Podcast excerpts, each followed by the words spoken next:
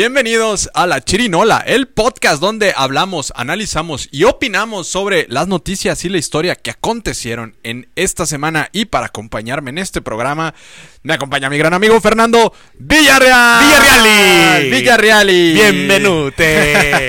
Hermani, Hermani. hermanini. Bienveni- ¿A dónde? A ver, el, el saludo de la mañana que fue. el- Benvenuti to the Chirinoli. Una mezcla ahí de italiano. ya, ya, con ya se está posicionando la Chirinoli. Nos fue muy bien en el pasado. Sí, sí me estabas comentando los números, ¿no? Bastante, bastante bien. La verdad es que mm, ahí vamos. Por- pero también creo que es el fenómeno de ir avanzando con el tema de las corcholatas, las candidatas. O sea, las... hay que despertarlo de una u otra forma. Claro, carnal. Hay que darle ese, esa picardía, esa necesidad de la, es. de la información, ¿no? Bueno, pero ¿qué te parece si entrando a la información antes de poder irnos a el tema de mm, las corcholatas, las elecciones, Frente Amplio y demás, platicamos de temas de corrupción? Eh, Emilio Lozoya, Sí. eh, el día de ayer un estaba tratando de llegar a un acuerdo reparatorio por el tema de la corrupción en Pemex. Él tiene dos cargos, uno por Odebrecht, bueno, tiene varios cargos, pero uno principalmente por Odebrecht por haber recibido 10.5 sí, sí. millones de dólares como, eh, pues sí, Financiamiento. En, en un acto de financiamiento de campaña. Y tenía otro caso abierto por el caso de la compra de la planta de agronitrogenados, este, que la compró Altos Hornos de Alfonso Ancira este, que el cual también fue detenido, es un empresario bastante reconocido, y de pronto él dice, sale de la cárcel y llega a un acuerdo reparatorio en el que va a pagar 216 millones de pesos para regresarle ese dinero al Estado mexicano. Y bueno, pues Emilio Lozoya buscó esa parte de tratar de reparar ese daño también a través de un acuerdo eh, reparatorio económico. Se hablaba de que tenía que pagar 20 millones de dólares, 10 millones de dólares, ahí estuvieron la negocia. Pero ayer un juez declaró que cuando, que al, al momento de que Altos Hornos a través de Alfonso Ancira pague, eh, va a quedar, este, ya va a quedar reparado el daño, entonces ya no hay nada que perseguir con, con Emilio Lozoya. O sea que el delito pasa a tercer término mientras que tú hagas una supuesta reparación del daño, se exime el delito. ¿o Lo que pasa es que el acuerdo, como eh, se estaba tratando de llegar a una negociación con, con la reparación del daño, al momento en que van a pagar estos 200 y pico millones de pesos, se repara ya también el acuerdo y ya. Pero el acto, queda- sí, el acto va a quedar El impune. acto, exacto. Pero el juez declaró que ya no hay nada que reparar, que ya queda Pero ese completamente tipo de absuelto. justicia selectiva, pues es lo, lo que demanda el pueblo mexicano que tanto se ha cansado, ¿no? Ahora, si nos vamos a un antecedente, mira, el tema de, de Emilio Lozoya no nos para, puede pasar desapercibido. Lo saca por primera vez desde la FEPADE. Este, ¿cómo se llama? Santiago, ¿no? Santiago Nieto. Desde la UIF. Desde la UIF, no, no, desde antes, desde Ah, cuando desde él la- estaba en la FEPADE, sí, en la administración de Peña, saca ese tema porque fue un tema de financiamiento electoral y saca también el tema de los apoyos de los gobernadores desde aquel entonces, el de César Duarte, Javier Duarte y Beto Borge. Y a la semana, 15 días, le costó el puesto a, a, a Santiago Nieto. Recordaremos que después lo integran a la UIF. Pero a lo que voy yo es que no se te hace un tema demasiado alargado. Me queda claro que el tema de la justicia mexicana tiene sus propios términos, sus propios tiempos. Pero en cuanto a reparaciones del daño, en cuanto a justicia que tengan, pues ya son más de cinco años. Sí. Más de cinco años. Entonces, ¿de qué te está sirviendo el tema si como testigo protegido, no testigo protegido? Tanta información que tiene este Lozoya Austin para haber sacado infinidad de información, infinidad del contexto de lo que es la paraestatal de Pemex, y ahí nomás siga con un solo asunto durante más de cinco años, pues entonces se me hace que es nomás patear el bote, a mi punto de vista. No, y, y- y aparte esta persecución, ¿no? Que llegó, eh, él distribuía este dinero porque sí era, es impresionante. Cabe mencionar que pues era exdirector de Pemex en, Por- sí, en, en el momento de la reforma energética. ¿no? Que, que, que fue esta parte eh, neoliberal, diría. Sí, eh, del el Pacto por. México, ¿no? Así es. Que lo firman los tres partidos más grandes, Así eh, es. PAN, PRI y PRD. Así es, que ahora lo conocemos como el Frente Amplio, ¿no? Ajá. Entonces, él, eh, distribuía el dinero en cuentas de su hermana, de su mamá y de su esposa y que también fueron detenidas, ¿no? También Sí. se encuentran bajo cierto proceso. Y que también de- no dejamos de que él también se benefició, pero también fue un instrumento del aparato gubernamental de Peña Nieto. Así es. Y, y entonces, ahora, ese dinero pues también tenía implicaciones con el secretario de Hacienda eh, Videgaray, que, Videgaray. al- que no se ha sabido mucho de él, es- se sabe en Estados Unidos. Es lo y, que es, voy. y es una justicia, claro, selectiva. También él, de cierta manera, nunca declaró algo en contra de, de nadie más que de, del presidente en algún momento Peña Nieto. Dijo que tenía que él estar siendo perseguido porque él solamente seguía instrucciones, pero de ahí en más no ha sabido, no se ha sabido mucho más. No. Entonces, esta parte... De- deja mucho de ver en No, a- cuanto a la justicia sobre No. la paraestatal. Y aparte, como eh, justo utilizaste una palabra como muy de venganza, ¿no? Y realmente él estaba llevando su proceso en libertad hasta que lo expone la periodista en, en, en el Human, ¿no? Una en- el restaurante comiendo pato y, Sí, sí, te acuerdas sí, que lo graban y, y- ahí es cuando lo vuelven a capturar y ya se decide que su proceso no se lleve en libertad, sino se lleve... Pero ahorita este, está en común acuerdo, ¿no? De todos modos, él está llevando su proceso eh, como testigo protegido, ¿no? Eh, sí, En parte. Sí. Fue lo que llegó a, a- a negociar la defensa de. Osoya Austin. Pero también recordemos que, bueno, ya justo hoy el presidente Andrés Manuel eh, hace su quinto informe de, de gobierno y han pasado cinco años y no ha llegado esa justicia, ¿no? Ni a los expresidentes, ni a los exfuncionarios. Sí. Este, todos los que en algún momento fueron perseguidos por temas como el de Ayotzinapa, pues han, han estado saliendo porque no, no ha podido la fiscalía sostener. Y yo creo que es un golpe bastante duro porque si de alguna manera podían eh, buscar la forma en la que eh, pudieran tratar de encontrar algo contra Peña Nieto, que hay un pacto de facto, evidentemente, Sí, sí, claro. se ha encontrado como esta parte donde, donde no, ajá, donde ya han dejado eso ahí y, y obviamente no pueden sacarlo ni liberarlo para no tratar de darle la razón a la gente de que existe este acuerdo cupular, pero pues deja mucho que desear, ¿no? Y es un gran golpe también para la fiscalía de- del, del fiscal ausente, que, que nunca ha estado, porque no, no ha podido comprobar absolutamente nada de él. Salió de la cárcel también Rosario Robles. O sea, se le han caído muchos casos específicos políticos que hacen ver y entender que existe una venganza por parte de la fiscalía contra exfuncionarios Fíjate, de yo, México. yo creo que más que venganza, yo siento que ha, ha dejado mucho que desear el, el pagar esta administración a la justicia, al pueblo de México. No recordaremos que una de las estrategias principales en cuanto a la operación gubernamental fue abrir este el instituto de regresarle al pueblo lo, lo robado. Así es. Pero así como el presidente tuvo sus grandes este, aciertos en cuanto al tema de seguridad social, a cuanto al tema de los apoyos, de lo del tema de bienestar, pero en el tema selectivo de la justicia mexicana hay mucho que desear. Así es. Yo creo que hay un gran vacío y no podemos dejar atrás, eh, por- eh, prohibido olvidar, porque ¿dónde nace todo esto? Los operadores principales económicos y políticos de Peña Nieto, que viene siendo la cabeza, eh, o los otros fue un instrumento, pero ¿dónde dejas a Vegaray? ¿Dónde dejas a Pepe Mit? ¿Dónde dejas a- a Osorio Chong? ¿Dónde dejas a Pepe Calzada? A muchísimos operadores económicos. Ah, tanto así que el tema que tú lo, lo aplaudo, el tema que dices tú de la venganza, claro que el tema fue venganza contra Rosario Robles porque había rencillas anteriores, pero de ahí para el Real ha sido el pétalo de una rosa, el- el tocar hacer justicia selectiva sobre las grandes demandas de México. Mira, si Andrés Manuel sobre algo que ha luchado, donde fue su plataforma política, fue el tema de Pemex. Recordarán, ahí están los, los, los videos hace más de 30 a 35 años desde Tabasco, ¿no? Así y es. pidiendo la toma y la, la lucha sobre los derechos este, patronales, sobre el tema de los, de los empleados de Pemex, ¿no? Y de to- to- toda la constancia. Pero es una puntita de iceberg, los Oya Austin es un hemisferio de este tamaño con toda la corrupción que hay. El sindicalismo.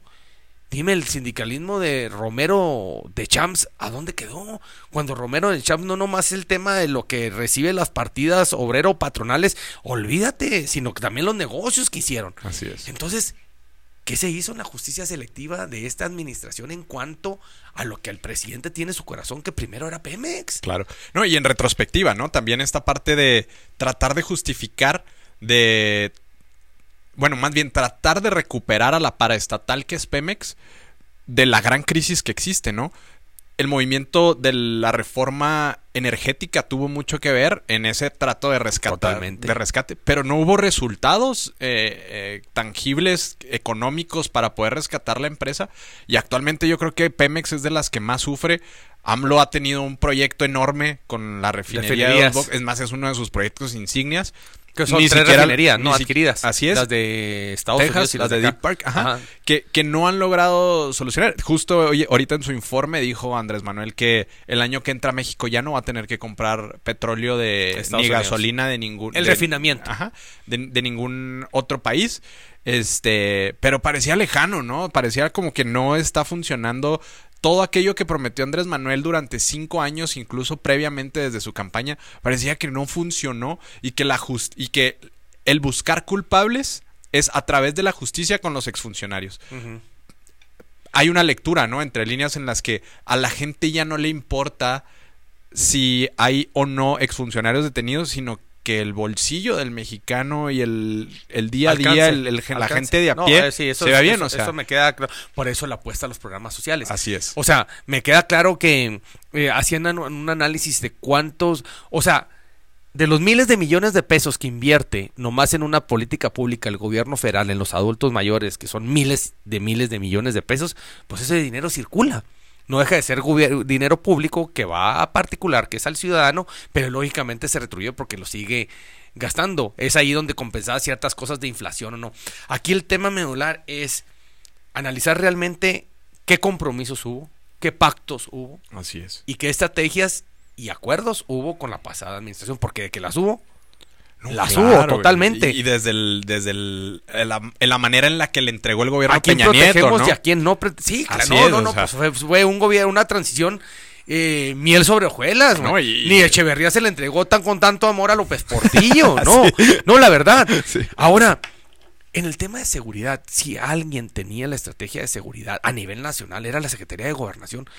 Ahí están tú todos los análisis que sacabas desde inclusive de, de, de- del ahora detenido, el exsecretario de Gobernación García Luna, todavía con convenios trabajando con la administración de Peña, Sí. pero eso es una agujita, el tema de los cerezos, muchísimas estrategias, pero el tema de Pemex era una caja fuerte, una bodega impresionante de dinero, dinero y dinero. Así es. Y ahí no hace falta comprometer a los gobernadores como lo hicieron comprometiendo a los gobernadores para que sacaran el dinero para las campañas cuando Pemex podría surtir 10 mil campañas en una sola elección. Así es. No, y, y- o sea- y- y a- a- au- aunque también pareciera que está como en, en números muy rojos Pemex, ¿no? Y que, y que es justo esa parte de poder decir, Y no se hizo como estrategia. Decir, está tan números rojos que yo la voy a rescatar. No, porque realmente creo que sí está batallando Pemex. Y, y por el contrario, creo que está A con- diferencia de comisión, ¿cuál, qué- cuál de las paraestatales la veían más problemáticas, más en números rojos? ¿Pemex o Comisión Lo que Federal? pasa es que la comisión tiene un problema de que no se ha podido actualizar. Luego llega AMLO y quiso como cerrar la, la oportunidad de las energías renovables que te pueden generar un montón, un montón, un montón de, de energía. Y realmente el sistema eléctrico en México es súper antiguo, ¿no? O sea, ¿Sí estamos está, sí hablando... está entre ya colapsó no lo ves No, como colapso? claro, porque, por ejemplo, ahora con, ya lo vivimos, ¿no? Con, dependemos para empezar de la energía que nos mandan de Texas. Entonces, esta parte de que si en Texas eh, hace frío, se congelan ciertos transformadores de, de energía, nos quedamos sin luz en el norte del país. Los apagones que se han sufrido ahora con el tema del clima y, y creo que ese impulso tiene que venir por parte de las energías renovables y creo que AMLO has tenido una deuda ahí, aparte de que yo no creo que aporte una gran creatividad y una gran eh, idea moderna del país en el sistema eléctrico, Bartlett. Sí, no, no, no, no, ya lo habíamos analizado y discutido, obviamente, pues yo creo que desde allí empezamos mal, que tanto puede evolucionar Barlet al sistema eléctrico del país, pues que no, también es otro, otro. No andan ahí agarrando a los a los trabajadores de la CFE amarrándolos a postes y Sí, y, totalmente. o sea, por- porque realmente la gente está teniendo está padeciendo el tema eléctrico. Ahora, cada vez el mundo es más tecnológico y se utiliza más energía. Por ejemplo, ahora este año fue el año más caluroso en el mundo y es una locura que eh, obviamente se- se- hay picos, ¿no? De, energéticos que se tienen que utilizar, pero el hecho de no prever Picos de demanda. el, el hecho de no prever esa parte siento que también ahora los cobros de la CFE han sido un grave problema no solamente en el norte del país sino en todo el país, ¿no? Sí, O sí, sea, no, no, no, y yo, ah, eh, yo creo que, bueno, pero las dos parastatales tienen, aparte el, inyec- el dinero que le inyecta el gobierno mexicano dentro, dentro de sus, dentro de sus, este, Sí, de su presupuesto. de sus presupuestos, pues el ciudadano le inyecta también muchísimo. Claro, son, son muchos empates, son muchos empates. A lo que yo voy con el tema que dices tú de las energías renovables, como que el presidente quedó muy contaminado con todas estas empresas españolas, extranjeras, que venían desde, desde el Pacto por México, que venían este, administrando la energía eléctrica que yo construyo, yo mismo te vendo a comisión. Entonces de ahí quedó ciclado en no invertir en eso, ¿no? Como que no quiso analizar que realmente iba a ser un beneficio. Pero fíjate lo que pasa, o sea, hace no muchos meses, tres, cuatro meses, tuvo que comprarle Iberdrola y lo anuncia con bombo y platillo ahora. Es más, durante su informe Sí, lo acaba de lo anunciar. Lo- lo- le compró Iberdrola todas las plantas eléctricas que tiene energías renovables en el país con una inversión gigantesca porque tuvo que rectificar, ¿no? Y, y esta parte de tener Y ese que le das un buen punto a, a- para va a llegar a eficientar un poquito a solucionar el tema de la energía. Se le hace es que no, no sé cómo, cómo lo vaya a tener que operar. la de Obviamente es un resultado igual que lo que está haciendo con las refinerías a largo plazo. el Es que es como apagar, eh, tapar un hoyo, ¿no? Y haces otro. Entonces, esa parte siento que es la que no. O sea, ¿por qué no tomar decisiones desde un principio basadas en la lógica? Sí. Y no, no, no justamente en el revanchismo y en el. Sí. Ah, estoy en. O Porque sea, tienes razón, porque al mexicano a día a día lo que le interesa es que su luz esté más económica. Claro. Que el gas sea más económico. Y que obviamente la gasolina, los hidrocarburos sean más Claro. económicos. ¿De qué nos sirve tener refinerías? eh, una paraestatal como Pemex. Recursos naturales, explotación, Pues un lo presupuesto gigante, si no se refleja Lo en, lo que llega al ciudadano, que es la gasolina. Sí, y acabas de decir otro punto, porque lo mismo está pasando con el zinc, ¿no? Que, que te sirve ser un recurso patrimonio de la nación, pero en fin y al cabo el ciudadano cómo lo repercute en su economía directa. Aquí el tema yo creo principal es todas estrategias políticas realmente en qué benefician al día a día en el ciudadano fuera de los programas de bienestar. Sí, Ese yo creo que es el reto. Y bueno, yo confío buen punto. y le apuesto a que el día de mañana, antes de que salga el presidente, veamos unos pequeños resultados en cuanto a la energía del gas, en cuanto a la gasolina, por el tema de las refinerías, y a ver con Iberdrola qué pasa con No, la y- y es el gran reto, ¿no? Más que, más que poder ver pequeños resultados, es que el año que entra tiene que estar funcionando dos bocas y la gasolina tiene que estar bajando. ¿Y sabes cuál es otro gran reto? Es que la, la di- la diversidad de climas que existen en México, del norte al sur, y, o sea, es impresionante. Pero ¿cuántos años en el norte, hablando desde Baja California, Sonora, Coahuila, mismo Nuevo León, Durango, Sinaloa, con el tema del clima y las tarifas de las más altas del país? güey? sí. Sí, Chihuahua, o sea, ¿cuántos gobiernos, candidatos, presidentes, desde que yo tengo uso de razón, desde antes de Salinas, se peleaba con una tarifa justa eléctrica? así es. Y- Y, y es que es el disfraz. y- O sea, justo es el disfraz, ¿no? Es como de... Te, te pongo todo un abanico de oportunidades a través de becas, tanto a los jóvenes, a los niños, a los adultos mayores. Te dejo las mismas tarifas y te, te vuelvo a quitar ese dinero a través de impuestos, Sí. que, es, que es la Sí. luz. O sea, ¿sí me explico? O sea, no, si bien no se han creado nuevos impuestos, simplemente te dan como la parte de darte un apoyo, pero te sigo subiendo la luz, te sigo subiendo la gasolina. Este, no voy a crear nuevos impuestos, pero todo sigue subiendo y es como una engaño, pudiera decirlo de alguna manera, en el que te doy, pero te lo va a quitar de otra ¿Y manera, sabes ¿no? qué es lo más triste y lo más lacerante? Es que, a mi punto de vista, el país, fuera del contexto de la gasolina, se fuera el país, ¿eh? el tema económico, la industrial, se mueve a través del diésel. Y el diésel en México es de lo más caro. Sí. Del dices mueves el campo, mueves la industria, mueves la maquila, mueves el transporte, mueves absolutamente toda la economía de México y es ahorita lo más caro. Así es. Cuando antes era lo más barato. Sí. O sea, ¿de qué me sirve? Con el tema del campo mexicano, vete a cualquier eh, campesino común, mm, eh, primario, que siembre avena, frijol o maíz en su parcelita, cuando tiene que invertirle a lo mejor 10 mil pesos en diésel para poder primero barbechar y luego después sembrar y luego después cultivar.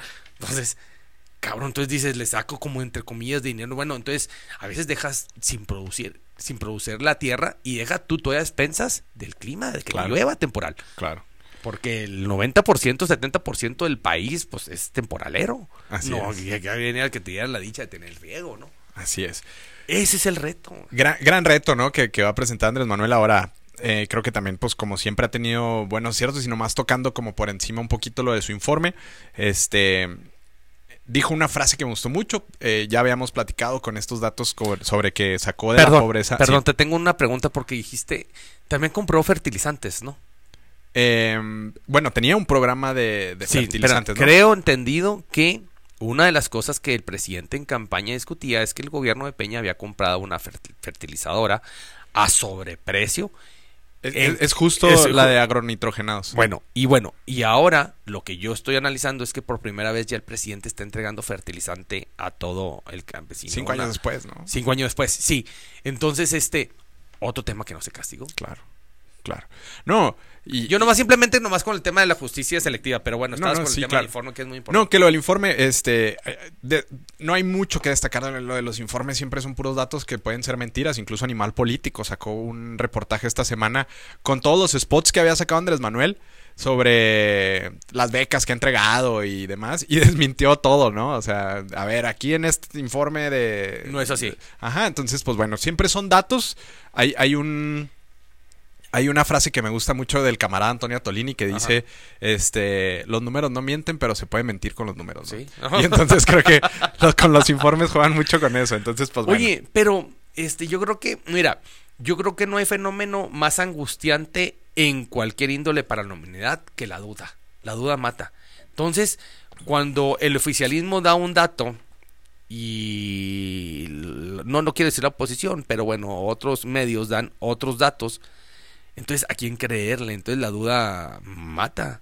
Sí, Y es y ese es el problema, sembrar duda en eso. así es. así Porque es. la hora, la hora, ni el gobierno sale perdiendo, ni el- los, los otros salen perdiendo o ganando, pero el ciudadano sale perdiendo, porque la, la duda, a quién creer, pues. Así es.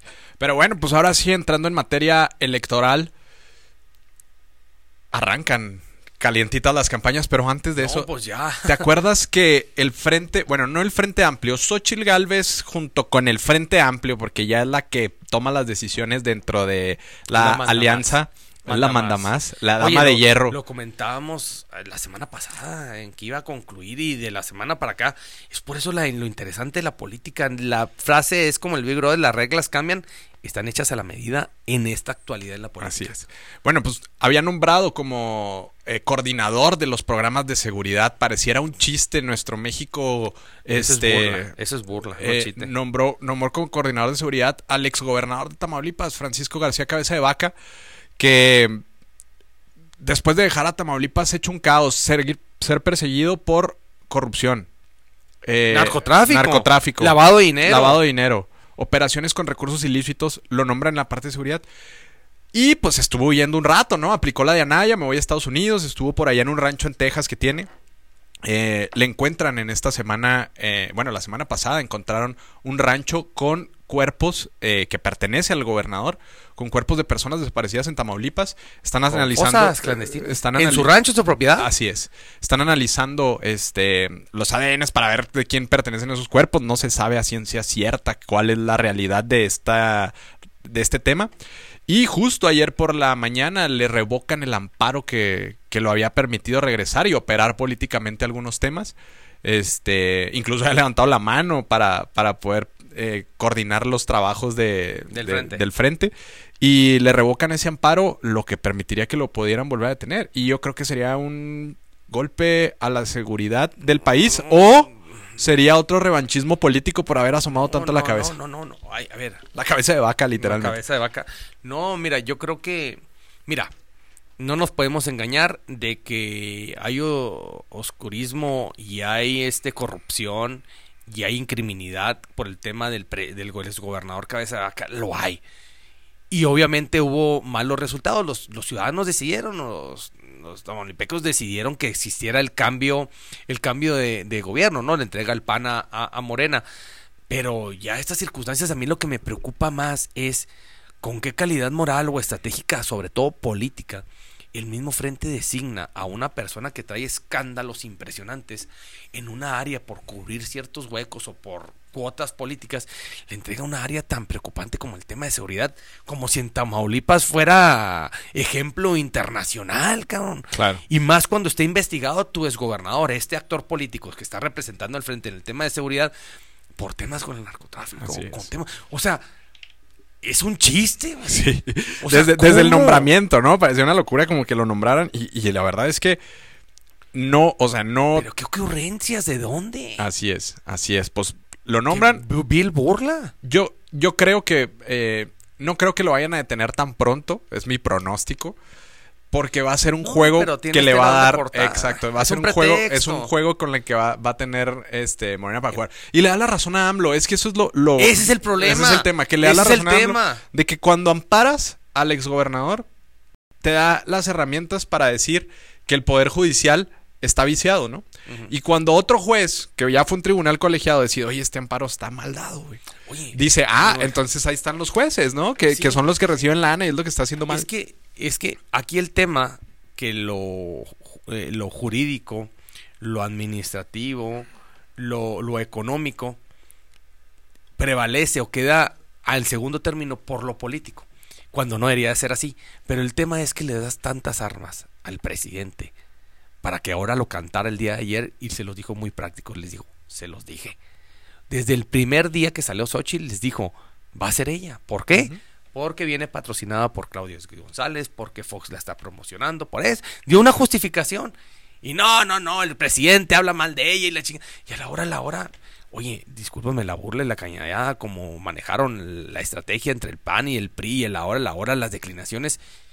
¿Qué necesidad tenía? Ni el desgaste se merecía. Yo creo para el tema político, el beneficio de misma Xochitl Galvez. Sí, claro. Y, y yo creo que, bueno, viene pactado, eh, sobre todo el mensaje este, ¿no? Que, que había dicho Andrés Manuel que era un- una decisión de la cúpula y, y que al final de cuentas termina siendo una decisión de la cúpula porque Alito Moreno, eh, el primer morenista del país, Alito Moreno, dice que declina a, a Beatriz Paredes antes de que ella tome una decisión, ¿no? El, el lunes, martes ya Sí, estaba no, o sea, declarando no lo tomaron en cuenta que- el miércoles. que se sí. bajar. El miércoles, el martes, El lo- martes- Lo, promocionó y el miércoles lo oficializó. Sí, el miércoles salen las encuestas donde este Xochitl Galvez sería el 57.6%, Tajantemente dijo que no le favorecían. 15 puntos abajo Beatriz Paredes y la verdad es que mis respetos para Beatriz Paredes porque no hizo berrinche, por el contrario se sumó y, y lanzó un mensaje como aquellos de antaño del dedazo donde se abrazan, todos lo aceptan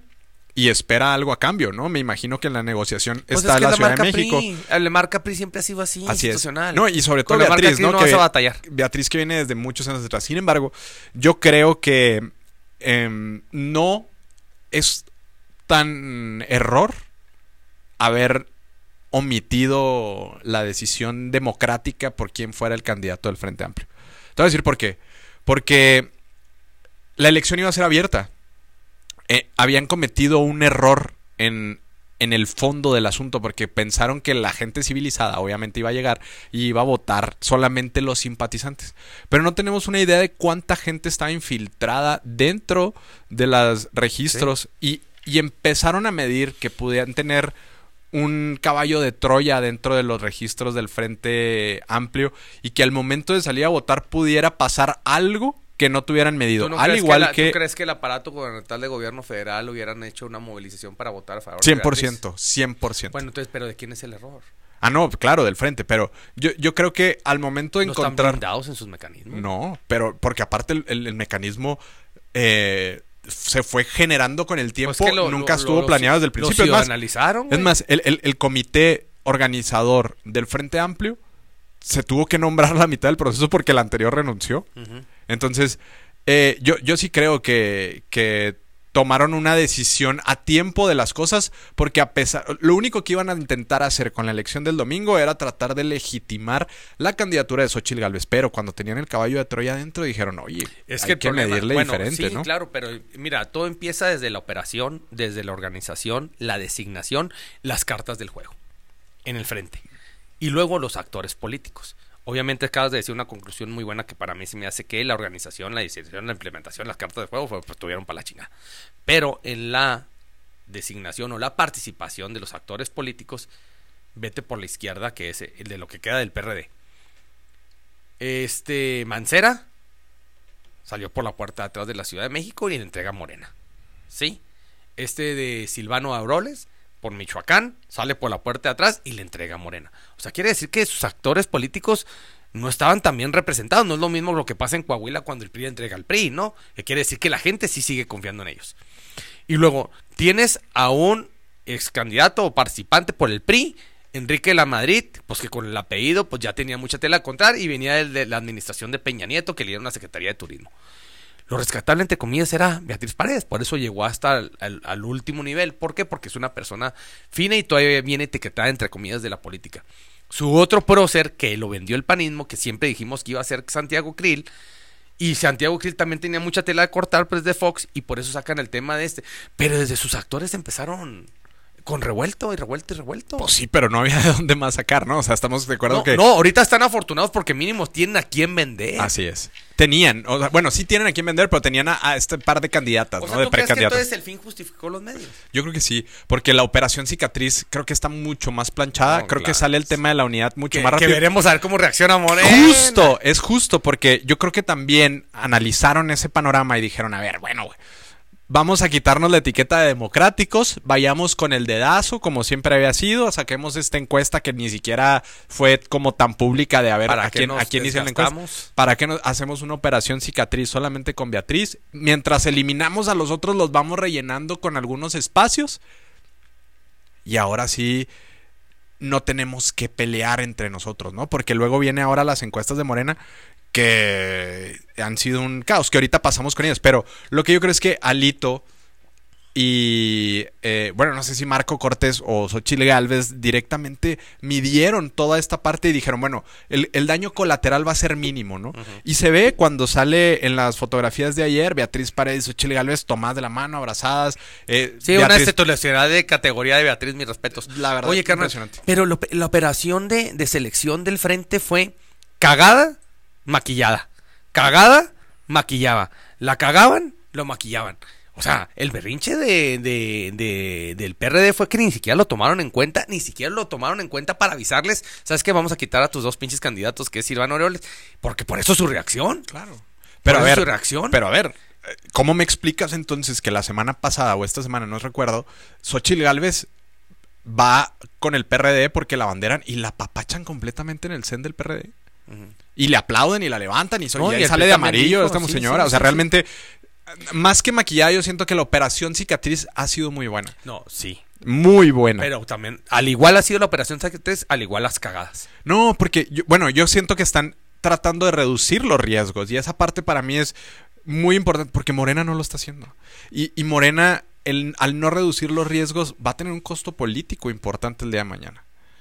Sí, sí, porque bueno, pues es que son roles diferentes. Acá es oposición y a veces es más práctico hacer la, la operación cicatriz en oposición. Claro. Que, puedes repartir todo, puedes prometer lo que sea. Exacto. Puedes prometer lo que sea. No tienes nada de responsabilidad. Exacto, que pasaba con, con, el tema de Morena en el 18. Pues que, que tanto no repartió. Y él entregó el 25% al PES y el 25% al PTT. En su vida había tenido el PT tanta representación. Y el PES hasta gobernaturas tuvo. Así es. Entonces, la representación porque era un solo fin, el fin era Andrés Manuel y cumplieron con el objetivo, pero ahora no. Así es. Yo creo que el reto, lo comentaste muy bien, el reto es que yo siento que a ver cómo trabajan realmente lo que tienen que trabajar, operación cicatriz, pero para mí también ha habido una marranería impresionante por parte de la dirigencia. Pues bueno, marranería o no, Xochitl Galvez va a ser eh, este domingo. Yo digo Morena, ¿eh? No, por eso, pero en, el, frente. el, frente. Amplio, a Xochitl le van a levantar la mano este domingo. Va a ser la candidata de la oposición eh, para la presidencia en el 2024. No la veíamos hace seis meses, no sabíamos dónde estaba hace seis meses y creo que va a ser una buena candidata, creo que tiene los elementos para ser una buena candidata, va a representar a gran parte y le va a ayudar al frente. Le va a ayudar. Y, Ella tiene que aportarle al frente. Y, la, señora X creo que puede, puede darle un susto a Morena. Eh, veo un fenómeno tipo Fox en el 2000, veo un fenómeno tipo Javier Corral contra César Duarte aquí en Chihuahua. Veo un fenómeno eh, diferente. No sacaron al panista convencional, al periodista convencional, al perredista convencional, no, no, no. sino un producto que pueden explotar bastante y que si lo saben llevar bien y a Lo van, a, explotar lo van a llevar bien porque ella lo va a encabezar ese, ese fenómeno. y explotar la- lo- los errores que ha cometido Morena, puede darle un buen susto a Morena en, en lo, la lo que reconozco del frente eh, es que la candidata se la cree, la candidata ya se compró ella misma y la candidata sabe cómo venderse. Y la mejor manera de cómo se está vendiendo es natural, Así es. siendo ella. Lo que para mí no ha sido en la casa de enfrente. Así es. Y, y nada más para resaltar, también el, el boom de, de Xochitl evidentemente va a tener una bajada, ¿no? Porque fue tan sorpresivo que fue un boom enorme, pero ya no ha tenido la misma Yo, cobertura. yo ni creo que a lo mejor no tanto bajada, pero mínimo se va a quedar ese, pero Estancada. ella va a seguir, sí, ella va a seguir creciendo. Así es. Ese va a ser realmente el reto, no creo. A menos de que cometa una gran cagada, así como en su momento Clara Luz, o cómo se llama la candidata Sí, no, por Nuevo León. No, Nuevo León, que de repente dijo que no conocía tal malandro y nada, que le sacaron y todavía dice que no. Bueno, a menos que cometas ese tipo de pendejadas, pues bueno, que ya no hay marcha atrás, pero siento que está más que definido ya saber cómo se Y fíjate, el error que está cometiendo eh, Morena al criminalizarla, ¿no? Parecía que no están aprendiendo de lo que está pasando en Estados Unidos al criminalizar a Donald Donald Trump, porque le da agenda. Simplemente le está dando un poquito más de agenda en las acusaciones que están haciendo. No, Pero bueno, no, oye, no, y aparte, ¿quién no quiere un tiro al tú por tú con pluma blanca, con Claro, el presidente? Pues, Claro. Y, y todos los días AMLO le está dando micrófono. Lleva, lleva dos, tres meses dándole micrófono a Andrés Manuel a, a Xochitl. Y la verdad es que no sé si no lo están midiendo, si están actuando sin estrategia, pero le están dando bastante cobertura a. Pues que a- es que son dos campañas paralelas. Lo que no tiene las corcholatas. eh. Oye, pero fíjate, ay, cabrón, un punto importante, Manuel, que vamos a vivir por primera vez. Por primera vez, si no me equivoco, Emanuel, en 23 años o más, primera vez que Andrés Manuel no va a ser candidato. Sí, Porque en el 2000 fue candidato a la jefatura de la Ciudad de México, así es. oficial. Pero antes a lo mejor había sido candidato, había sido otras veces candidato, pero ya a lo mejor de la época moderna para acá, 23 años sin dejar de ser candidato y sin dejar de ser el proyecto número uno. Y ahora tener el candidato o candidata, a ver cómo reacciona. Van a hacer campañas paralelas. Va a ser difícil, ¿no? muy complicado. Para él. Claro. Porque, porque aparte está acostumbrado a ser el Eh, frontman. claro. El, el vocalista de la banda, ¿no? Pues si ahorita no ha soltado el vocalismo de la banda. Así es. sigue diciendo esto y va a estar así abismal su declaración o su participación o su comentario sobre lo que puede decir el candidato o la candidata. Así Porque es. este no se va a poner al tú por tú. Así o es. esta o este. Así es. Entonces, también... Va- va Yo a siento estar- que ellos van a ser más... lo que va a pasar en el fenómeno, siento yo, perdón que interrumpa, en Morena es más que crecer, va a ser decaer. Así es. En ese, en ese tema de entendimiento de ping-pong político entre El, ellos el- mismos. el- el tema es justo lo que pasa en el Estado de México. ¿Cuánto vas a caer, no? ¿Cuánto te va a quitar o te va a dar tu, tu candidato o candidata que, que lances? Porque ya Xochil Gálvez te puso un piso. Pues y, si, y, si no, y si no logras al menos llegar en arrastre a ese piso, vas a tener un problema Mira, carnal, enorme. es septiembre, octubre, noviembre, diciembre, enero, febrero, marzo, abril, mayo, junio. Ya tienen nueve meses de a partir de hoy. Xochil Gálvez, que ya es oficialmente candidata. Así es. Y, es lo que decíamos, se tiene que Y apurar sola. el frente. Y Se tiene que apurar el frente Sí. porque tiene que sacar Porque, publicidad. sí, espérate, porque acá a, a Xochitl Gálvez le va a valer soberano pepino y cacahuate. Lo que opine Marco Cortés o no opine Marco Cortés, Gualito o Zambrano. Así es. Pito, pito. Es más, sus palabras van a quedar por hueco. En cambio acá, no. Acá a partir del 9 de septiembre, pues la posición del mandamás banda. Y Así. también la de ella hasta qué punto va a tener cierta fuerza o no, candidato o candidata. No, y aparte emerge en este primero de septiembre con unidad.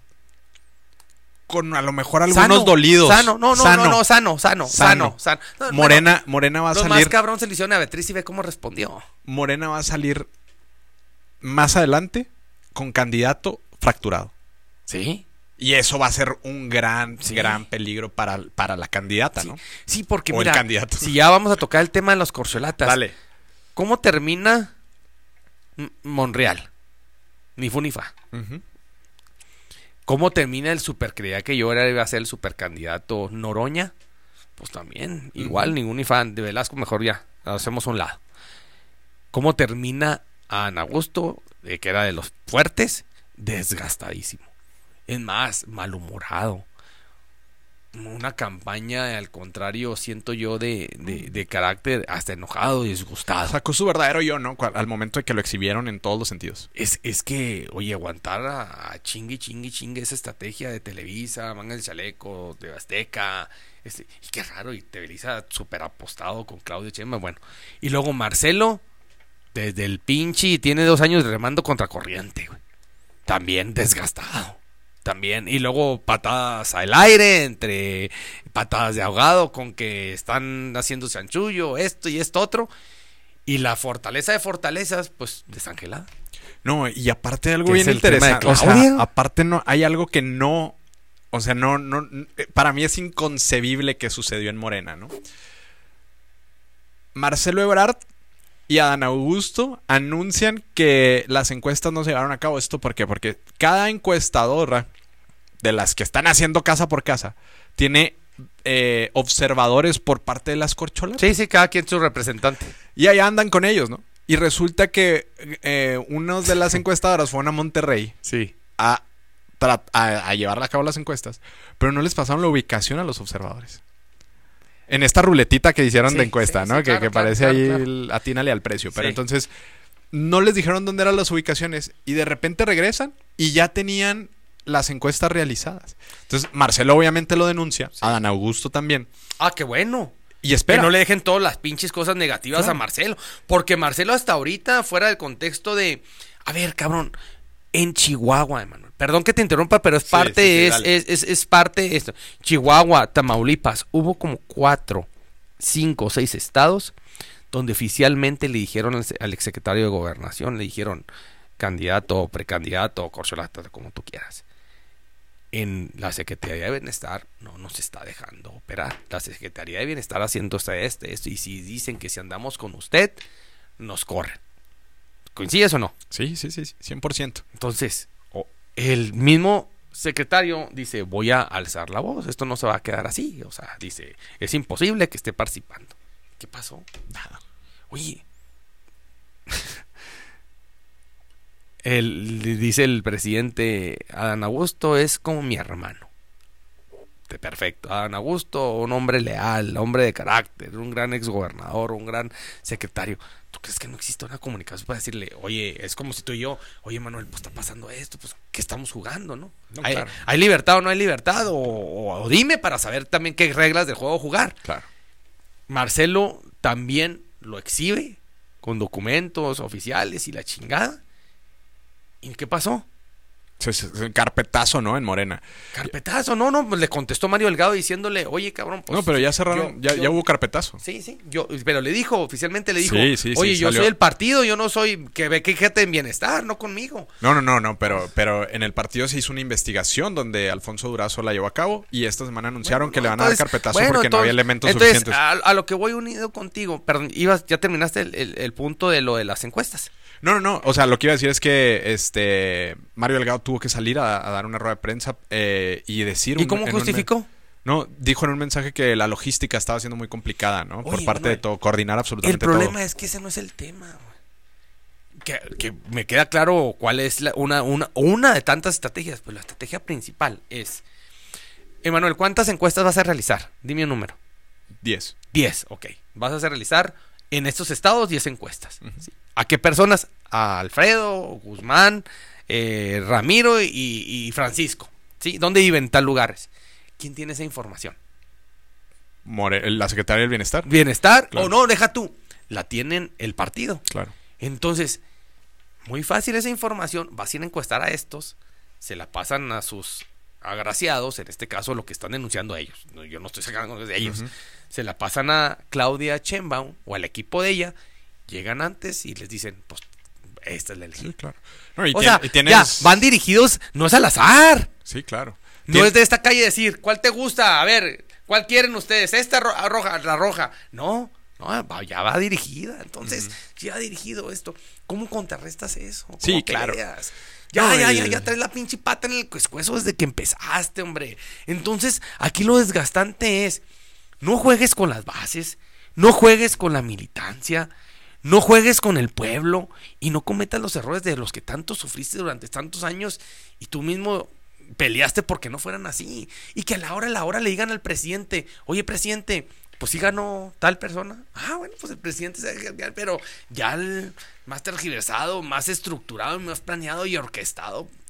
No, y aparte, yo, yo creo que el efecto más bien viene en el génesis de la lógica de Morena y de AMLO de creer que las encuestas son competiciones abiertas, donde aparte te da tribuna, te da la oportunidad de hacer campaña. Las campañas fueron un rotundo fracaso por parte de las corcholatas, pero aparte existe la instrucción de Andrés Manuel de que sea... hubiera sido genial. No, claro, y aparte donde, donde guardaron mucha institucionalidad, porque eso sí no hubo ataques, ¿eh? O sea, entre ellos, a Dan Augusto se le fueron al cuello, pero de ahí en más, ah, nunca, nunca se vio. ¿Y el de Televisa quién orquestaba el Televisa? Ah, no, no, yo sé, pero por parte de las corcholatas como tal, nunca hubo una declaración que atacara a otra corcholata. Ya si lo orquestaron por fuera es otro tema, pero a ver, a lo que yo voy es que Andrés Manuel nunca creo que haya medido junto con el partido la posibilidad de que, uno, las campañas estuvieran súper chafas, dos, de que ninguno tuviera la posibilidad de posicionarse más, porque realmente quedaron todos estancados, y tres, que nunca pensaron tampoco que alguien fuera a desobedecer la orden institucional que era posicionar a Claudio Chema. ¿Y cuál, no, ¿Y cuál fue la orden institucional? La que hizo el presidente en el restaurante antes de que se fueran. Claro. No, claro, y, y, también yo creo que no lo. Yo creo que el presidente también cometió el error de mandar mensajes siempre entre líneas y no ser claro, ¿no? Porque entonces no hubieran desgastado tanto, porque siento que luego Ebrard se sintió engañado Adán Augusto no se, sintió, engañado. Fueron engañados. No, o sea, fueron engañados. Entonces, cuando se dieron cuenta de todo esto, empezaron a denunciar, a denunciar, a denunciar. Pero Marcelo Ebrard también quiso reventar el proceso muchas veces, ¿no? Y, no dudo que lo vaya a intentar reventar otra vez. Pero a mí se me hizo, la verdad, se yo, yo siento que fue un proceso totalmente maquillado y totalmente eh, disfrazado y un traje desde el principio hecho a la medida. Claro, y, aquí es donde yo creo que, va a ser importante poder ver cuál es la operación cicatriz que va a tener que sacar adelante Morena. Con toda la maquinaria, te voy a decir por qué. Porque volvemos a lo mismo, Xochitl llega con un proyecto unido. Y Morena apenas va a tener que empezar una operación cicatriz que va a parecer más profunda. ¿Tú crees que la necesitan? Yo creo que sí. Bueno, yo creo que sí, porque va a ser más profunda. punto de vista en que no. Sí. Porque ese traje de la medida está hecho desde antes y ellos piensan que con esto, sin este, ellos van a ganar. Siento yo la estrategia morena y te voy a decir por qué no. Quita por default a Monreal, a Velasco, Velázquez, ¿cómo Velasco, ah? Y a Noroña. No están al nivel, por el debido respeto, de a un candidato. A, lo mejor todavía Monreal, pero bueno, no era su momento. Y ellos no tienen nada que perder, al contrario, ya ganaron. Simplemente con participar en esa encuesta, ya ganaron y les van a dar premio de consolación. Prácticamente. Lo hemos dicho hasta el cansancio. Igual que Dan Augusto. Augusto va a ser el primero levantamanos. El problema aquí nomás, el que tiene que perder y va a perder, se llama Marcelo Brad. Punto. Pero a la hora, a la hora que maquillado se suman todos los demás, no le va a quedar a otra a Marcelo que aceptar el premio de consolación, no conocer chico, mediano, grande que sea. Pero desde el principio fue una estrategia de traje a la medida. No, claro, yo, yo no me refiero a la interna, o sea, me refiero al exterior. ¿Por qué? Porque Claudia, ¿qué te va a transmitir una campaña contra Xochitl Galvez que te transmite? Y así va el reto de Morena porque piensan que están de más desobrados. Eh, ese es el tema, o sea, la soberbia de creer que ellos van a ganar y que tienen los mecanismos para poder hacerlo. ¿eh? Oye, lo mismo, a ver, Emanuel, lo mismo lo vivimos en el Estado de México y en Coahuila. En Coahuila les valió madre quién puede darte más votos o no, cuando ya sabían que se le iban a dar nuevamente a Guadiana. Aunque Guadiana no te iba a dar un pinche voto más. Pero lo que fue la clave, clave fue con defina, discúlpame, y eso que era Alejandra del Moral, tiene 15 días más.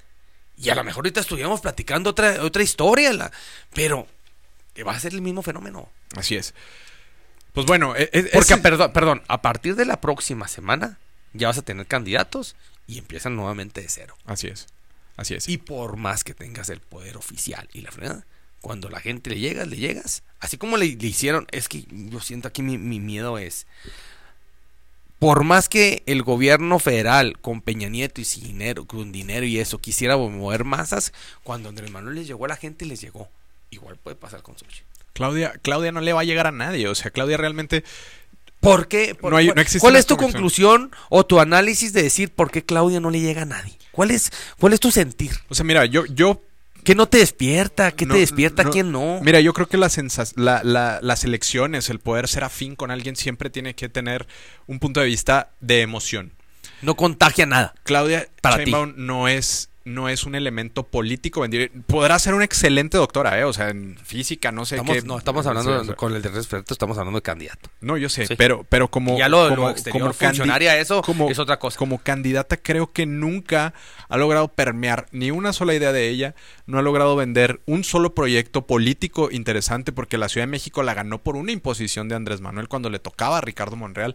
Y es algo que sí tienen los demás candidatos. Ni siquiera. Bueno, Adán Augusto es igual, es una persona gris, plana, dificilísima de vender. Pero se me hace que vende más, transmite más. A lo mejor Tra- tiene un mensaje más poderoso. Más poderoso, Eso, sí. eso es. Tiene un Transmite mensaje- fuerza, ¿eh? Tiene, tiene un mensaje más poderoso. Dice pero- fuerza y dices pero tú, Claudia, ah, ver, lo compro. A ver, una, no, no hay una sola foto de Claudia que te convenza.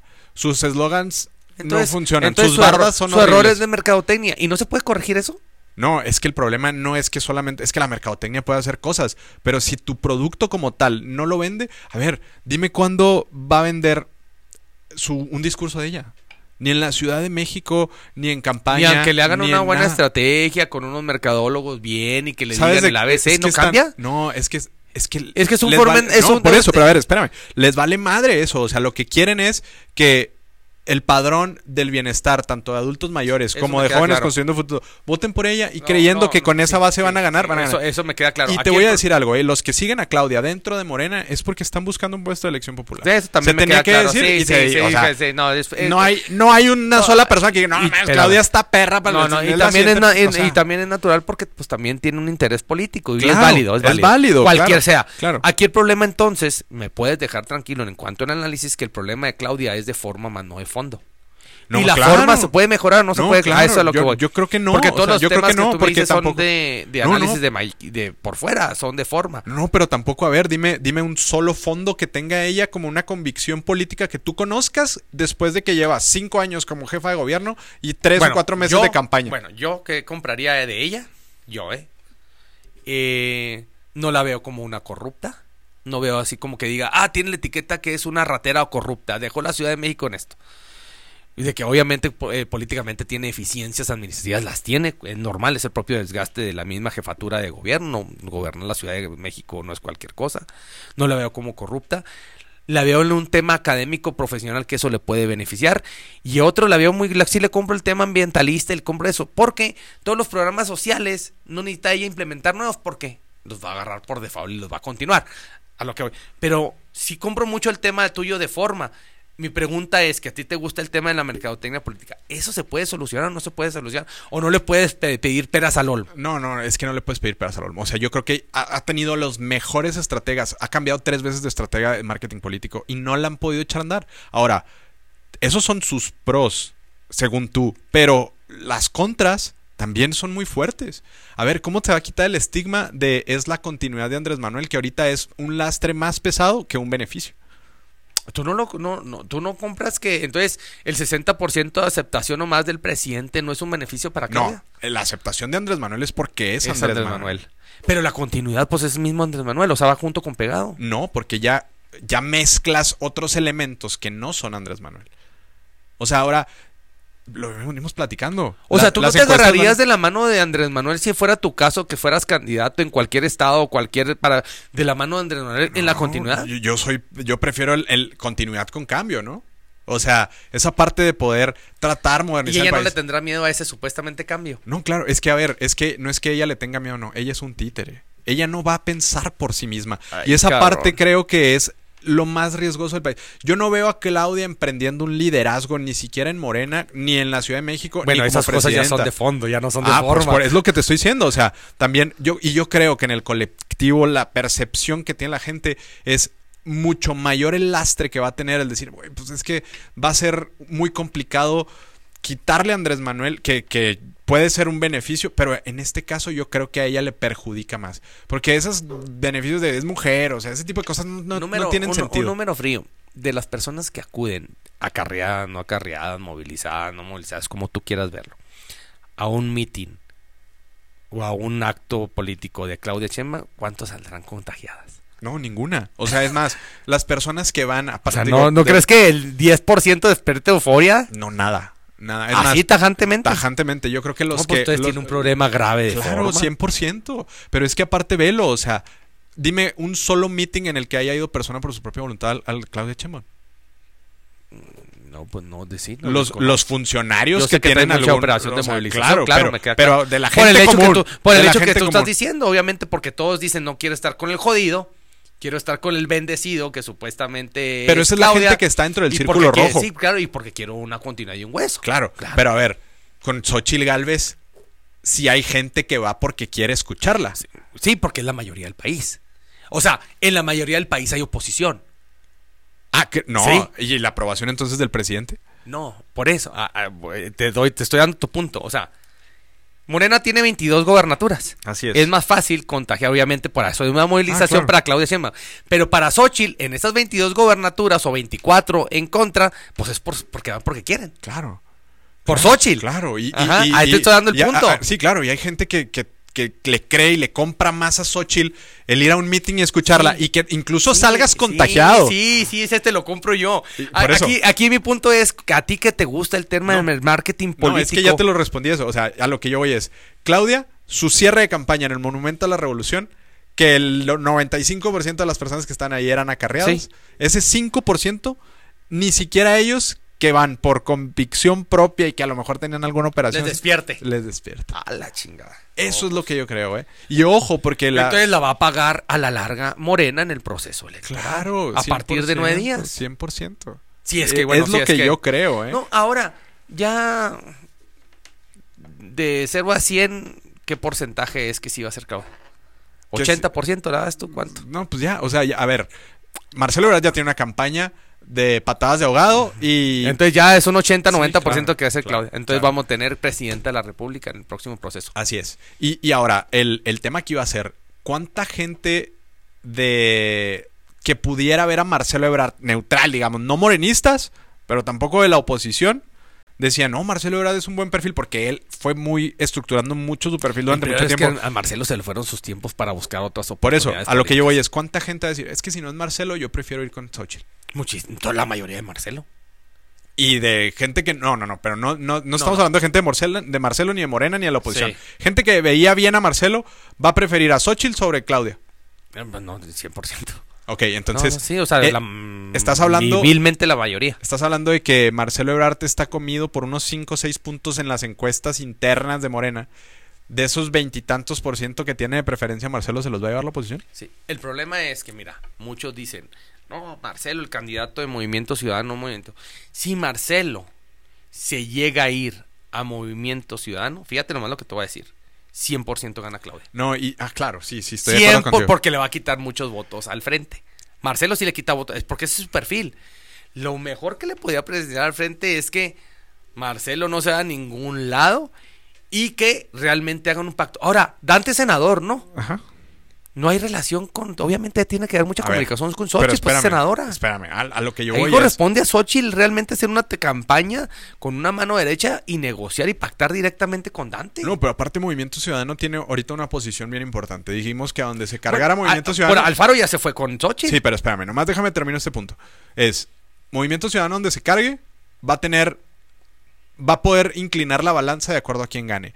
Marcelo Ebrard no creo que se vaya a ir de Morena. No, ni yo. Levantó la mano esta semana Samuel y... Que eso le beneficia al frente, ¿eh? No, yo Claro. creo que le perjudica. Al frente, que no se ve Marcelo de Morena. Ah, no, yo estoy hablando de Samuel. Ah, ah, no, no. que no. Samuel levantó la mano esta semana en Nuevo Sí. León y dijo que él podía ser candidato. Pero ojo, Sí, eso, pero eso le perjudica a Samuel. No, y le perjudica al frente. Al frente. Porque, porque también le quitas, digamos, Sí, mucha cantidad sí. de votos con ese perfil. Ahora, yo, espérame. Yo creo que no voy a estar haciendo nada, haciendo, buscando eso. güey. No, pero a ver, Dante Delgado declaró esta semana que dijo que ni no iba a hacer alianza con, con el frente, Va pero a también- se va a reivindicar. pero que también va a, a luchar para que no lleguen al poder ni los impresentables del PRI ni del PAN. Pero te está hablando de que está haciendo una campaña con Morena, ¿no? Y que se está destapando abiertamente con ellos. Entonces, Entonces, yo creo... entonces, perdón, eso le dio entonces a Alfaro y por eso Alfaro se echó para atrás y no quiso meterse con- Probablemente. Porque no quiere nada con Morena. Porque ya me quedó claro que su apuesta es totalmente con Xochitl. Claro, pero ¿qué pasa entonces si su campaña... No, su, apuesta es problema es 100% la- con Claudia, ¿Quién? Movimiento Ciudadano. Sí, yo sé. Porque su campaña va a ser atacar a Movimiento, Movimiento Ciudadano, va a ser la campaña de Negra, atacar a la oposición por el por la historia. Por decir que estos güeyes fueron unos corruptos siempre y demás. Sí. Pero a lo que yo voy es, ¿qué pasa si el día de mañana Movimiento Ciudadano lanzara a un candidato como Clemente Castañeda? Que es de, es de los más fuertes de Movimiento no, Ciudadano. No, no, no, no, no pasa nada. O sea, todo, Ah, lo, que haga, lo- todo lo que haga Movimiento Ciudadano le va a beneficiar a Morena. Por eso, pero porque Clem- le va a quitar votos al frente. No, no, no, pero es a ver. mercado. Pero escúchame, es que no me estás escuchando. Clemente Castañeda es un personaje súper fuerte, o un Chertorivsky, por ejemplo, Sí. que son personajes súper fuertes de la Ciudad de México que lo único que le van a restar más que a la oposición es a Morena. Y que no te va a poner un candidato fuerte que tenga un discurso económico Porque de dices derecha. que le restan a. Morena. Porque, digamos, vamos a ver esto. La, ¿Cuál es el fuerte de Claudia Sheinbaum en sus votos? Totalmente el, el- el voto de gobierno. Ok, el- No más. ¿Y, y dónde está el gobierno? Centralista, ¿no? Sí, Siempre sí. hemos tenido un gobierno Sí, centralista. Entonces, si pones un candidato medianamente conocido, porque acá en el norte, pues nadie sabe quién es Chartorivsky, ni Clemente Castañeda, ni nadie de esos, ¿no? Es más, Movimiento Ciudadano ni siquiera aquí ya tuvo un destello y medio se ha descompuesto. Pero lo que yo voy es a que si avientas un candidato como Samuel, apoya efectivamente a Morena, porque Sí. le va a restar votos Sí, al, al frente. Sí, ahí coincido totalmente contigo. Pero si pones un candidato donde el centralismo está tan sólido que le reste votos a Morena, va a beneficiar al frente. Llámese un alguien que esté en el centro. Entonces, ¿por qué? Porque ¿quién es más conocido en el centro? ¿Xochitl Alves o Claudia Sheinbaum? No, pues Claudia. Ajá, entonces, si pones a alguien que le reste algunos votos a Morena como parte de una estrategia, obviamente el frente es el principal interesado en que pongan a un candidato centralista y no a Samuel García, sí, ¿no? Sí, pero tú lo estás diciendo. Obviamente eh, el, el- el, eh, Movimiento Ciudadano trae tres pasos adelante para beneficiar a Morena, ¿no? Más que al frente ahorita. Sí, eh, pero Por su única decía carta yo- fuerte, por eso, pero su única carta fuerte será Samuel. Pues yo creo que nomás lo está papaloteando. Bueno, si Porque no el más más perjudicado sería Samuel si se la avienta, ¿eh? Le pasaría igual o peor. Oye. Que al Bronco, claro. Sí, oye, Manuel, si algo rescatamos aquí es del levanta- levantamiento histórico de imagen y todo lo que hizo Samuel en... Ahora, quién sabe si está orquestado hasta por el presidente principal de orquestar a Samuel. Claro, 100%, Bueno, bueno, ya, 100%. Entonces, a ver, Ya, pues ese tema ya ni lo tocamos. sí, ¿no? Y, y- y el tema es entonces... ya, ya, pues sí, me queda claro por, lo, por el que lado estás yendo. Lo que, lo que yo, yo- lo que yo veo es que hay este, una ventaja de Claudia Sheinbaum, pero muy remontable para Xochitl para el 2024.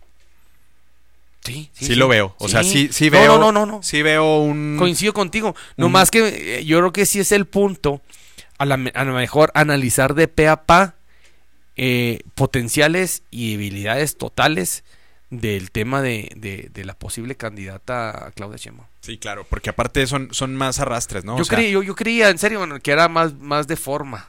No, no, no. pero no, sí trae mucho fondo. Yo, yo le apostaba más al tema de forma. Dije, ah, bueno, pues un mal marketing político, una mal falta de comunicación, una mal falta de interacción, una mal falta de vender el proyecto, una no reciprocidad, no, no encaja con el ciudadano porque no lo, no lo vende. O sea, no. Dije, Ahora, ojo. Bueno, pues se puede trabajar. Ojo, Lo mismo pasaba con Cedillo. ojo. La fractura en Morena es inminente por las encuestas en las presidenciales. Pero no olvidemos que se juegan nueve gobernaturas el año que entra. Y también va a haber encuestas. Y también va a haber fracturas hacia abajo. Sí. Y esas estructuras van a empezar a tumbar ciertos Y a brincar, y a brincar, sí. a tener sí, sí. ciertos... que Entonces, tampoco le están midiendo. Ajá. Y es donde también creo que es la base de Claudia el hecho de decir, oye, yo tengo todo este proyecto. Pues sí, porque ahorita todos quieren ser candidatos Pero- de lo que pero, sea. Pero, pero ese proyecto no es nada de ella. no es, exacto, y es, es justo eso. A ver, Eso es el problema. ¿qué va a pasar cuando en, Muy buen punto. cuando en las gobernaturas rompan estructuras porque pusieron al que puso Claudia o impulsó otro personaje? Pues esa otra estructura se va a brincar hacia el frente. Y ahí no crees que tú que ahí sea totalmente así como le hizo Morena con PT y con el PS en su momento, que misma Claudia le ceda muchísimas posiciones a, a Marcelo. Es que tú lo dijiste ahorita, están con una soberbia donde Pues creen ya que pueden ganar todo. Sí, Y- ahorita y- eso es lo que vemos, pero y ya esa veremos parte- si se hace o no. Si bien no suma la oposición las fracturas en las gobernaturas, y vete hacia abajo, eh, alcaldías, diputaciones locales, federales, todas esas fracturas que se vaya a generar Morena que no le están midiendo, no suman a la oposición, pero sí restan a Claudia. Sí, sí, sí, sí. O sea, aquí el reto lo tiene en sus manos para la continuidad y realmente llevar a cabo el tema, pues es Claudia, la tiene en sus manos. Y, y la verdad coincido contigo, todo ese capital político en un 15% podrá ser de ella el 100. Así es.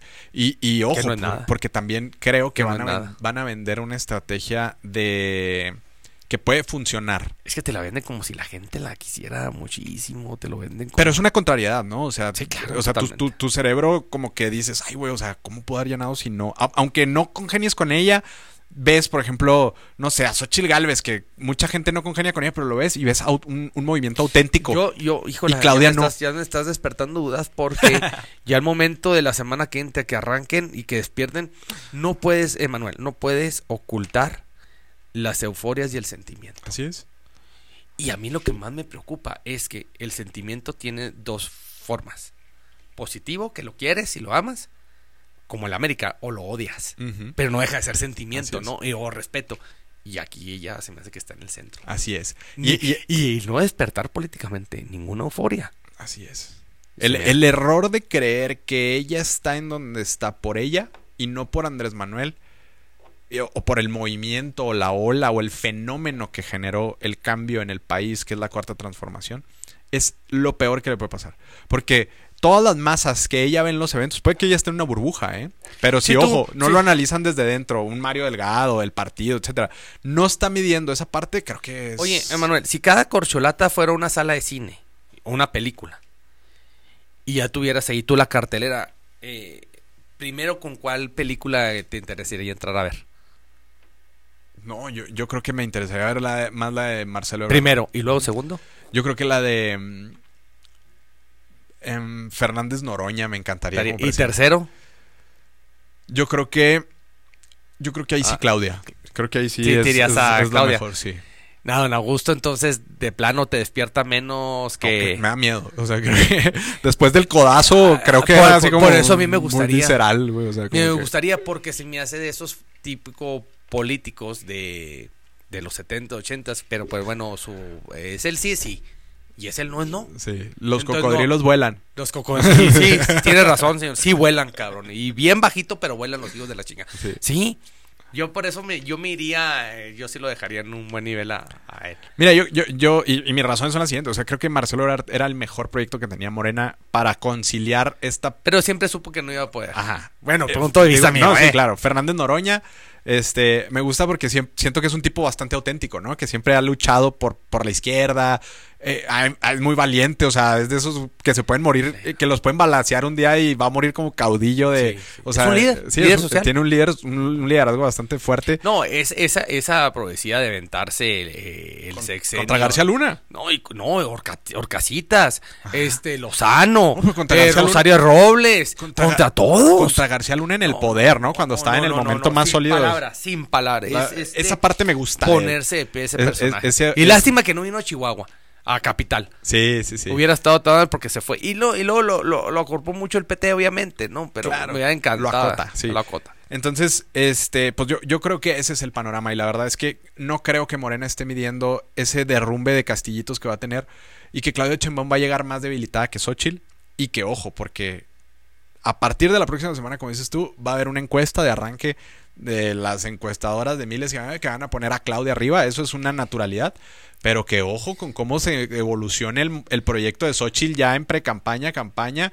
porque le puede dar para alcanzarla. Yo todavía creo que no hay ahorita condiciones para que Morena pierda, pero creo que se pueden dar las condiciones porque también va a empezar una maquinaria que sabe perfectamente cómo operar campañas Es que- y que va a empezar a trabajar. Es que mercadotécnicamente hablando, mercadotécnicamente hablando, me dejas preocupado porque analizo el tema de estas corcholatas y lo voy a dejar así como refrescos. Es como si me dijeras que ahorita Xochitl Galvez es una Coca-Cola y, y Claudia Sheinbaum es una Arsi Cola. Y que dices, mira, güey, te ofrezco esta, esta. Y que dices, Emanuel, tienen este producto, tienes que venderlo a huevo. Hijo de la chingada, es que mira, Arsi Cola tiene un poquito menos de azúcar. No, pero la gente le gusta la Coca-Cola, güey. Entonces, así siento yo que va a empezar el tema en mercadotecnia Sí. política. Y, yo y sé me, que... y me gustaría cerrar este tema nada más diciendo que, ojo, con, con la frase de por la boca muere el pez, porque al presidente le puede jugar en contra de agarre su despensa y su beca, pero vote por el que quiera. No, pues sí, no, no. Eso Porque sí, todos esos acarreados- Pues sí, pues sí, Xochitl en todos los foros dijo que le aplaude totalmente los, los, los programas sociales del presidente. Bueno, pero, pero como la base de Morena piensan que es todos los beneficiarios de los No, ya programas del Es- ya- ya bienestar, sabemos que no van a agarrar su beca Ya y van a no votar por quien quiera. No puedes jugar ni cambiar las emociones del ciudadano y del votante. Así es. Yo puedo estar agradecido contigo, pero si aquella me despierta una emoción, me voy por la emoción. Claro. Pero te agradezco. Y un proyecto, ¿no? Y te agradezco. Y como bien se dice bien o malamente y coloquialmente, oye, pues no, pues no es tu dinero, es un dinero de, de México, ¿verdad? Pero te agradezco mucho, pero mi emoción es allá. A ver si Claudia me calla la boca. El tiempo va a ser tan importante que tantas emociones llega a abarcar de ciudadano a ciudadano, eh, Xochitl. Ese va a ser el reto de ella. Sí, claro. Y, y- y creo que tiene, ¿no? Para jugar con los de arriba, con los de abajo y con los del medio. Sí, sí es que a Xochitl, güey, eh, Es que no puedes decir, a ver, si el, el voto de Morena siempre fue, vamos a, a- por los pobres, ¿no? ajá. Y de este sexenio es salieron, que- es que ese salieron, discurso- salieron como 10% de la pobreza, Oye, entonces ya no van a votar espérame, por carnal. Es que ese discurso, tú lo dijiste muy bien, se lo compras a Andrés Manuel. Pero no, no lo compras a, a- otro candidato ni a Marcelo. Por eso Marcelo lo que menos platicaba era de temas sociales. Sí. Él iba con innovación tecnológica, seguridad y eso. Pero bueno, pero esos, esos no se los compras a, a- a- a esta otra corcholata. En cambio, que llegue una persona y te hable de tú, de cabrón, de güey, que yo soy este y la chingada, la, la, la, dices, ah, cabrón, ahora me, ca- me cayó bien. Esas primeras impresiones. No, y que traiga su ropa tejida por artesanos de, de, la, de, de Chiapas y demás, pues vende. Sí, y la- Claudia se la pone y dice, ay, güey, no. Es no". más, simplemente hasta la lejanía de los apellidos, ¿no? Claro. Se llama eh, más. Xochitl. Por no, por no vender. Xochitl. Por no. Xochitl, por, no- por, por vender nacionalismo, ¿no? Hijo de la chingada, muy bueno. Conclusiones, mi Fer. Ay, cabrón. eh, conclusión del frente. Me pudo mucho el, eh, el método, me pudo mucho eh, la forma en cómo llevaron las cosas, pero en fin lograron su objetivo y lograron sacar a que todos sabíamos que iba a sacar, que era a, a Xochitl. Y pues bueno, bueno, bien o no la estrategia, ya tienen, habemos candidata, ya salió humo blanco. Por el tema de acá, pues la próxima semana vamos a estar entre lágrimas y risas. Así es. Este, No deja de ser una obra de teatro. Así es. Em, yo espero que me calle la boca Claudia Sheinbaum y haga una campaña decente. Lo que sí es que ¿Y tú Xochitl... crees que ella tenga.? Que, tú- mi pregunta es, güey. No me dirá ella ese sentir. Es que acuérdate de la burbuja, está canija. La burbuja está blindada, ¿no? No, pues está Oye, a ver, a ver, si Qué te, miedo. si te ponen 20 encuestas y no estás a pie con la raza, con platicando con gente, sino con tu círculo cercano, que todo el mundo te dice que sí, y ves 20 encuestas y en todas vas arriba, pues crees que vas arriba realmente, ¿no? Es que yo, es que mi, mi, mi, mi duda total, por eso tú empezaste con el tema de la duda y te lo dije mucho. Mi duda total es que yo no creo ninguna encuesta. Es que sí, pero el problema es que yo sí. Bueno, tú sí. Yo no creo en las encuestas. Sí, yo no creo en las encuestas que va arriba a Claudia. Y luego en las encuestas que va arriba a Marcelo. Y luego que ahora resulta que Dan Augusto está remontando y ya está en segundo. Bueno, ya no sé ni qué creer. No, pues sí. Entonces el chiste es, este, yo espero que me calle la boca y que sea una buena candidata por el bien del país, o sea, ni siquiera por algún interés o algo, por el bien del país. Pero creo que en la carrera visual de percepción, la gente va a tener eh, mucha mejor percepción de Xochitl, aunque no sé si le alcance para llevarse la presidencia. la Ese va a ser el tema. Así es. Ese es el reto. O una no de caer tanto y otra que si le alcanza el tempa para subir seguir creciendo y Así es. Pero bueno, pues seguiremos analizando estos temas la próxima semana ya cada vez con más candidatos, con más carnita electoral. Y em, recuerden seguirnos en nuestro sitio web brújulapolítica.com y en todas nuestras redes sociales, TikTok, Facebook, YouTube, X, que antes era Y Twitter, y este, Instagram y eh, para estar actualizados de todas las noticias y de todos los chismes que contamos. a Xochitl con el tema de la X, ¿no? De, Todo. de- de- Todo. Sí. Yo creo que ahí el candidato de Juárez va a querer modificar ahí la Sí, plaza de la, X, mexicanidad. no lo dudes. Pero bueno, agradecemos sus comentarios y les recordamos seguirnos en todas nuestras redes sociales en nuestro sitio web. Nos vemos la próxima semana porque recuerden que el que se mueve, No, salen el... podcast.